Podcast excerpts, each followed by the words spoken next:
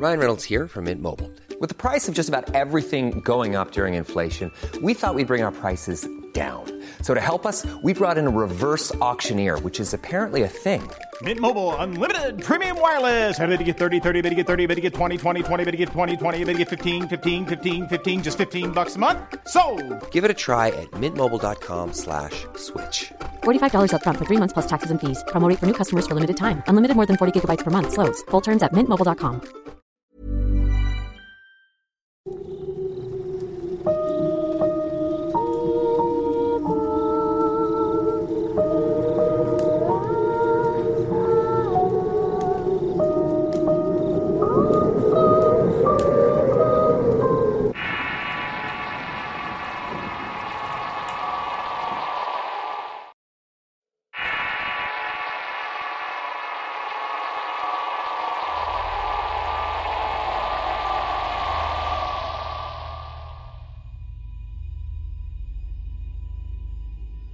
Mi nombre es Paloma y soy de León, Guanajuato. Espero que les guste mi experiencia. Era el año de 1994 cuando cumplí cuatro años de edad. Mi abuelo vivía en un rancho en Silao y en las tierras vecinas estaba su hermana. Una tía abuela la cual yo quería mucho. Le decíamos la tía Mila. Ella tuvo que hacerse cargo de sus papás hasta que fallecieron motivo por el cual se casó hasta los 47 años de edad. Ya no tuvo hijos debido a su avanzada edad y también porque su esposo era un hombre borracho y desobligado. Este señor desaparecía hasta por seis días seguidos en la parranda de la perdición. Durante sus ausencias dejaba a mi tía sin alimentos para llevarse a la boca, y tampoco tenía dinero con cual surtirse. Lo bueno es que ella hizo un huerto donde cultivaba semillas y verduras, también criaba algunas gallinas para no morirse de hambre. Con esto mínimo contaba con frijoles, huevos y tortillas para alimentarse. A mi corta edad no imaginaba las carencias por las que pasaba, y siempre que iba a visitarla con mi madre le pedía de comer. Mi tía nunca se negó a convidarme de lo poco que había en su mesa, incluso me lo daba con mucho gusto. El día de la fiesta patronal del rancho ella no tenía ni un peso para llevar la ofrenda al santo que festejaban. Mi abuelo le dio unos pesos para que pudiera comprar un ramo de flores y mi tía sí lo hizo. Cuando estuvo frente al altar haciendo oraciones agradeciendo a Dios por tener salud, las señoras a su lado hicieron un escándalo. Una de las señoras al lado suyo le dijo, Oiga, mire, mire, de su ramo de flores están saliendo monedas. Cuando mi tía volteó a ver esto se dio cuenta que en efecto, del ramo salían monedas y billetes. La reacción de la tía Mila fue decir que ese dinero no era suyo, y dejó tanto el dinero como las monedas en el altar antes de despedirse y salir. Otro día, preparando de comer en su cocina de leño, se le hundió un pie al piso que era de tierra. Decía que por las noches soñaba con un muerto que le decía que escarbara en ese sitio ya que ella había dinero enterrado y era de su parecer dárselo a ella. Pero mi tía albergaba mucho temor de esto, así que nunca lo hizo. Años después falleció y al poco tiempo mi abuelito se quedó ciego. Optó por venirse a vivir a León y vender sus tierras, llamadas Unión de Tres Mezquites en Silao, Guanajuato. Para el 2014 yo pasaba por una mala racha económica a tal grado que a veces no tenía dinero para comprar de comer. El jueves santo de ese año mi madre le llevó de almorzar a mi abuelito, el cual vivía a una cuadra de su casa. En esa ocasión él le dijo, Oye hija, dile a Paloma que me traiga un jugo y venga a visitarme, porque quisiera decirle algunas cosas. Mi mamá me dio el recado pero yo le contesté que no podía ir por falta de ganas y porque también tenía mucho cansancio. Mi madre no me insistió mucho, sobre todo porque en esos días estaba embarazada. La verdad es que yo quería ir, pero no tenía dinero para comprar el jugo. Quince días más tarde pude comprar uno y fui a ver al abuelo. Cuando él me vio entrar me dijo, Ay niña, creo que cometí un error al decirte que me trajeras el jugo. Yo creo que no tenía el dinero y por eso no viniste antes, ¿verdad? Pero bueno, ya estás aquí y te quiero contar una cosa. Fíjate que vino a visitarte tu tía Mila. Me dijo que tocara algo que traía consigo. Como mi abuelo no pudo ver, con sus manos tentó cuatro morralitos llenos de monedas. También le dijo que ese dinero era para mí y que me lo mandaba decir con él. Por eso me mandó llamar y me estuvo esperando. Mi tía volvió a aparecerse y preguntó si ya había ido. Al ver que yo no aparecía, mi abuelo le sugirió dárselo a mi hermana, pero mi tía dijo que no, que ese dinero solamente era para mí para que ya no sufriera por el dinero y me comprara una casita. Y no por el dinero, sino por el amor tan grande que sentía ella por mí. Al punto de volver del más allá para dejarme el dinero que en vida pudo ser suyo. Ya pasaron cinco años de eso y aún no he ido por ese dinero. Una parte de mí teme que al agarrarlo el difunto me pida algo a cambio por él. Para concluir me gustaría decirles que hace poco fui a que me echaran las cartas y me dijeron que en el futuro tendría mucho dinero. Yo relacioné una cosa con la otra, pero quién sabe. La vida siempre da muchas vueltas.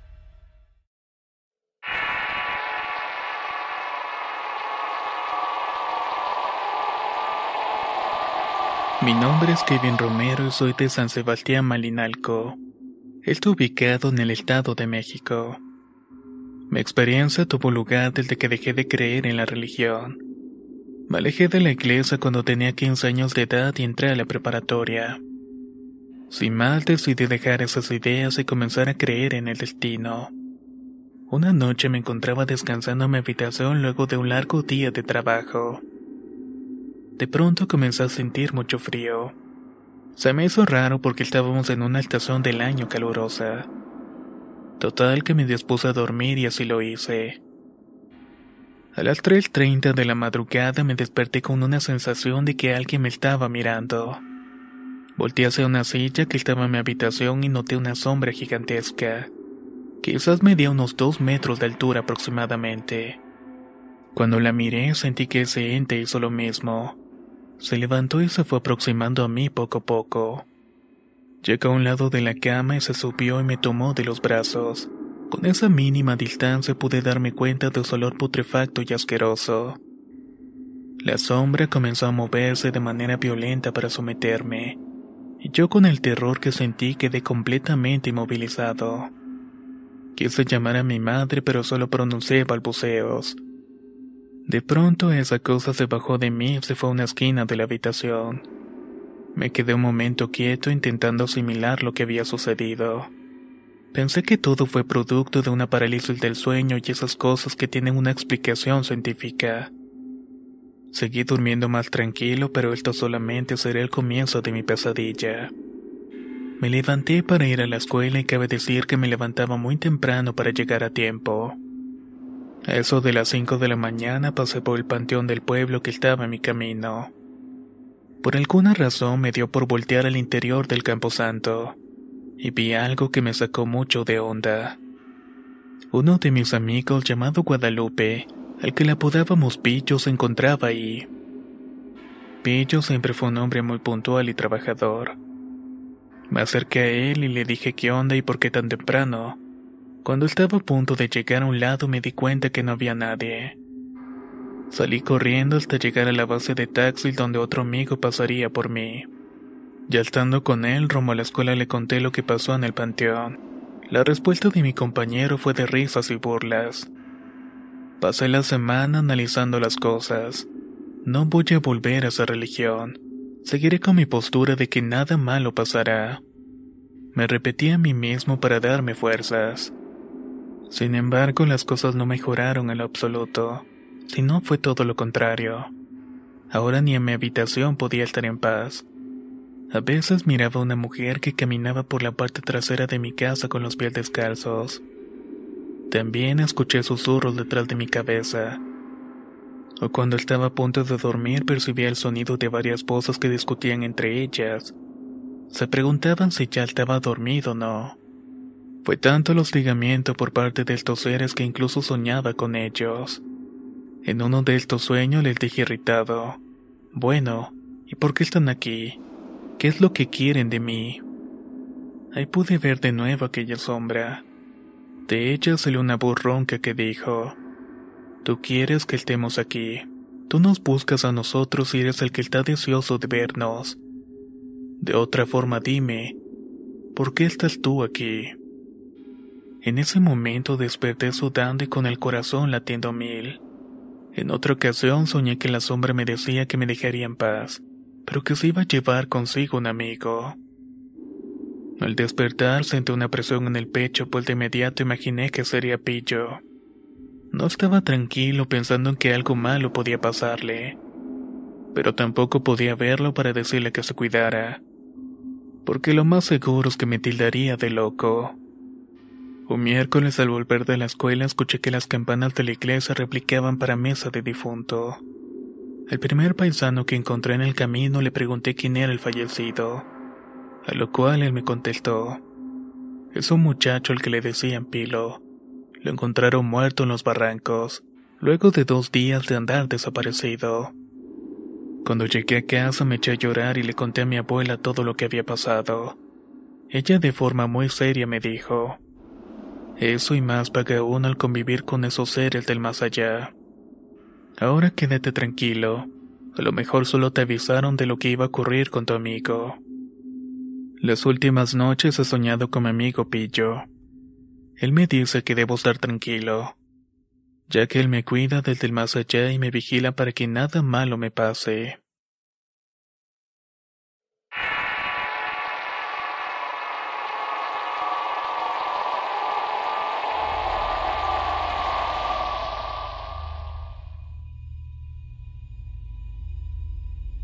Algunos les ha tocado una vida de comodidad y de felicidad.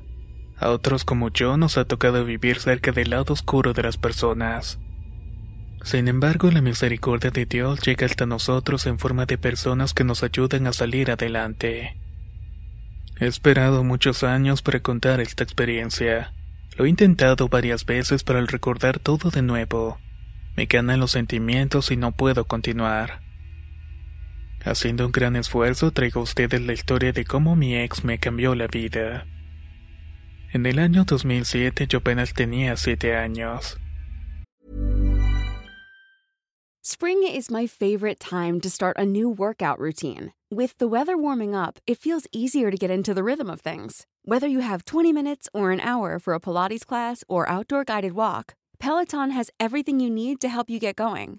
Get a head start on summer with Peloton at onepeloton.com. I'm Sandra, and I'm just the professional your small business was looking for. But you didn't hire me because you didn't use LinkedIn jobs. LinkedIn has professionals you can't find anywhere else, including those who aren't actively looking for a new job but might be open to the perfect role, like me.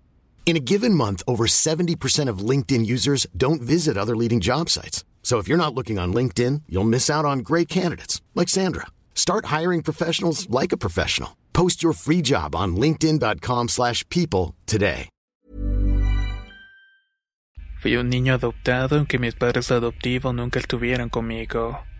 Vivía en Laredo, Tamaulipas, y ellos trabajaban en San Antonio, Texas para darme una vida mejor. Por esta razón me quedé con un tío que administraba una de las tiendas de mi padre. Mi tío no era el mejor del mundo. Aparte de tener diabetes, padecía serios problemas mentales. Golpeaba constantemente a su esposa y a mí por igual. Él fue un exboxeador con un gran futuro por delante. Pero cuando estaba por calificar para ser reconocido profesionalmente, mi abuelo lo obligó a salirse de todo su ambiente. Mi tío quedó furioso y frustrado por este hecho. Golpeaba a mi abuelo por la rabia de haber perdido su gran oportunidad. Quizás si mi abuelo no hubiese tomado esa decisión, la vida de abusos que vivimos mi tía y yo no habría sucedido. Por mi parte, la falta de amor y comprensión me llevaron por un mal camino. Tanto así que a mi edad de siete años ya era integrante de una pandilla. Estos años fueron los más difíciles que puedo recordar. Mi trabajo con la pandilla consistió en ser vendedor. Al principio no sabía qué era lo que estaba vendiendo, hasta que un día consumí. Nunca me volví adicto a cosas pesadas, pero sí me gustaba mucho fumar hierba. La verdad es que estando en ese grupo me sentí aceptado y en familia. Hasta que poco a poco vi cómo me iba convirtiendo en una herramienta más. En una ocasión, un bando contrario acribilló a uno de nuestros compañeros, justamente cuatro días después de su cumpleaños. Este amigo era de los pocos que se preocupaba por mí, y que seguido me pedía que enderezara mi rumbo. En el velorio solo se presentaron tres miembros de la pandilla, incluyéndome. Los demás siguieron en sus cosas riendo y como si nada hubiera pasado. Ahí fue donde me entró la rabia por ellos y vi el mundo diferente. A los ocho años me fui a San Antonio para estudiar segundo año de primaria. Volví a Tamaulipas al año siguiente. Y ese verano cambió mi vida. Una noche me escapé de la casa para ir a una fiesta que la pandilla había organizado a mi vuelta. Ya estaba por terminar el relajo cuando me invadió un mal presentimiento. Una voz en mi mente me ordenó correr y esconderme. Pensé que era el alcohol que traía encima, pero estaba equivocado. Me senté en la banqueta con unos amigos cuando poco después un carro bajó los vidrios y comenzó a disparar. Yo fui impactado ocho veces, pero seguramente hubiera muerto si mis otros dos amigos no se hubieran sacrificado por mí.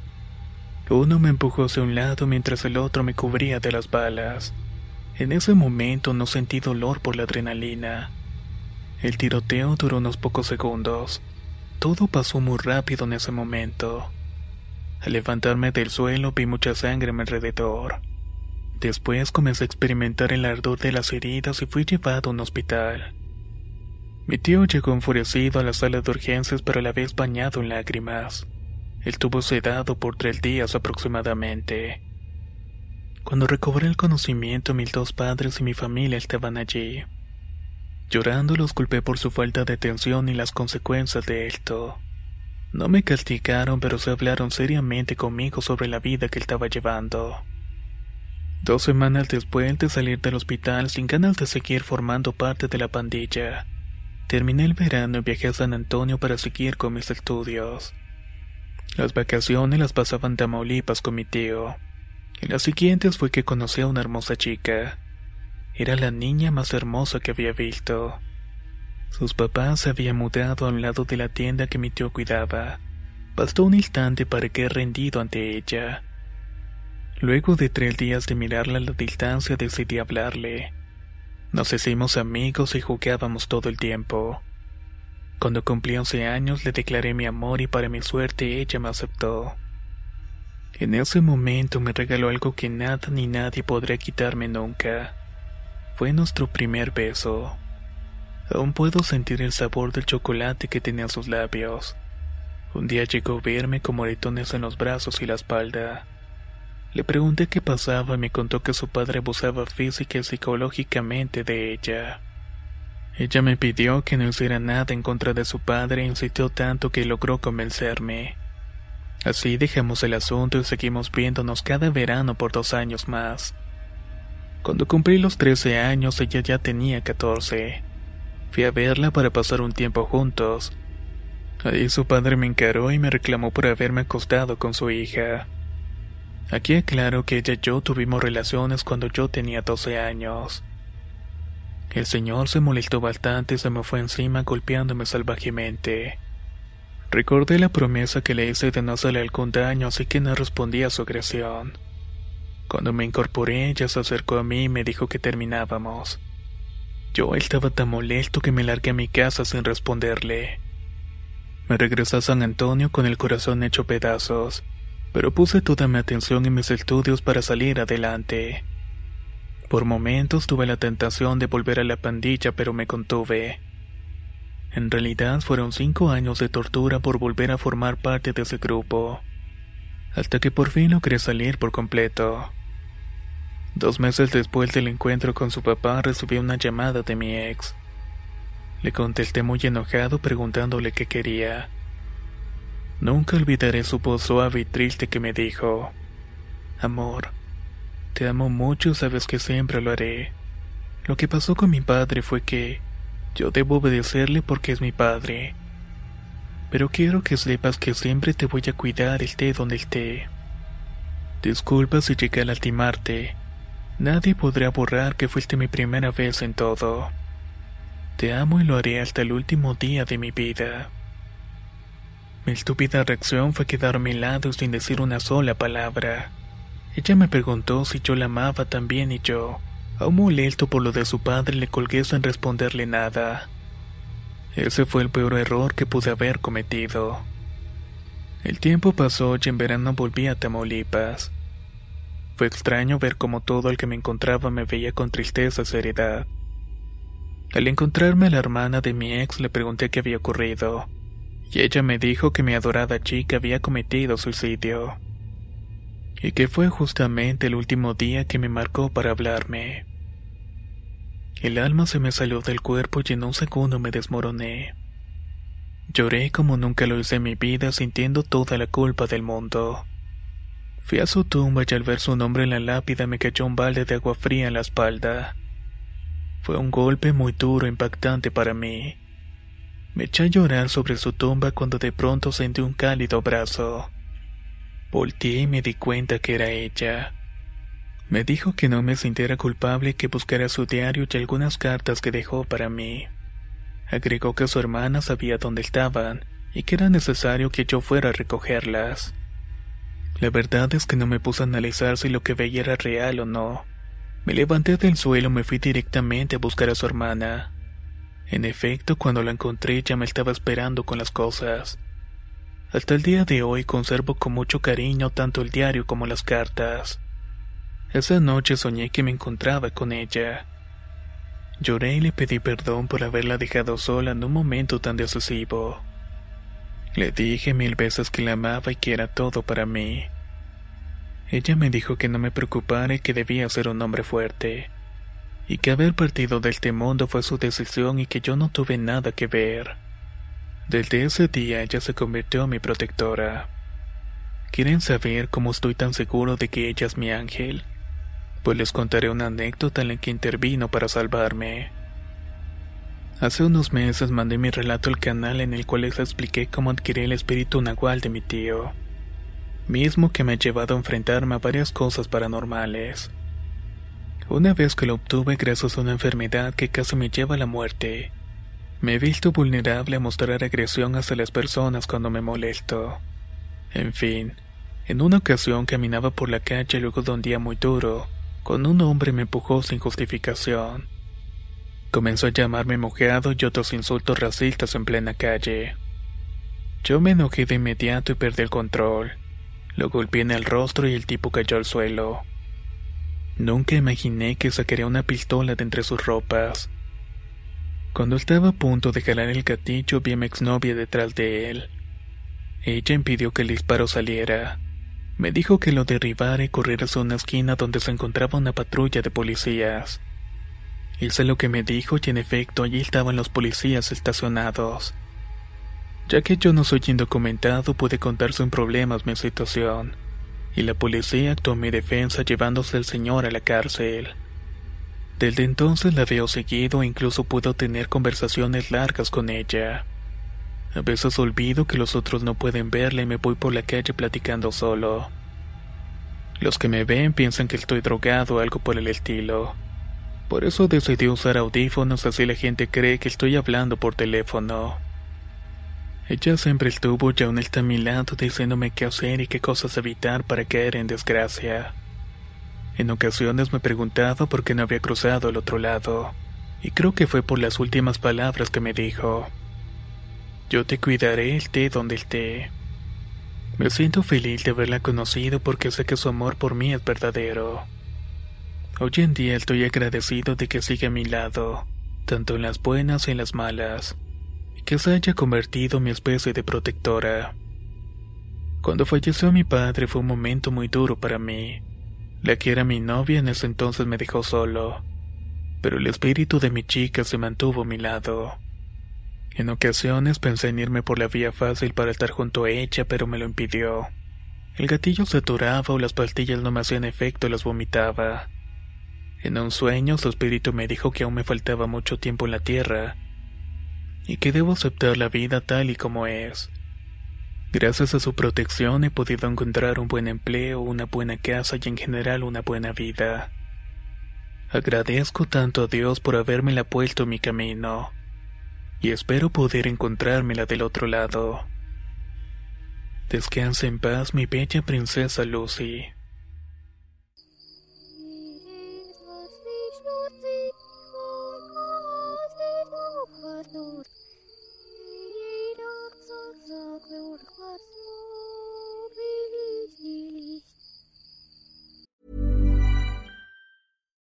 If you're looking for plump lips that last, you need to know about Juvederm lip fillers. With Juvederm Volbella XC and Juvederm Ultra XC, your lip look, whether it's subtle or bold, can last up to one full year with optimal treatment and no additional maintenance. Find a licensed specialist and see if it's right for you at juvederm.com today. That's J U V E D E R M.com. Add fullness to lips in adults over 21 with Juvederm Volbella XC or Juvederm Ultra XC. Do not use if you have severe allergies or a history of severe allergic reactions, or if you're allergic to lidocaine or the proteins used in Juvederm. Tell your doctor if you have a history of scarring or taking medicines that decrease the body's immune response or that can prolong bleeding. Common side effects include injection site redness, swelling, pain, tenderness, firmness, lumps, bumps, bruising, discoloration, or itching. As with all fillers, there's a rare risk of unintentional injection into a blood vessel, which can cause vision abnormalities, blindness, stroke, temporary scabs, or scarring. For full important safety information, visit juvederm.com. Hey, it's Paige DeSorbo from Giggly Squad. High quality fashion without the price tag. Say hello to Quince.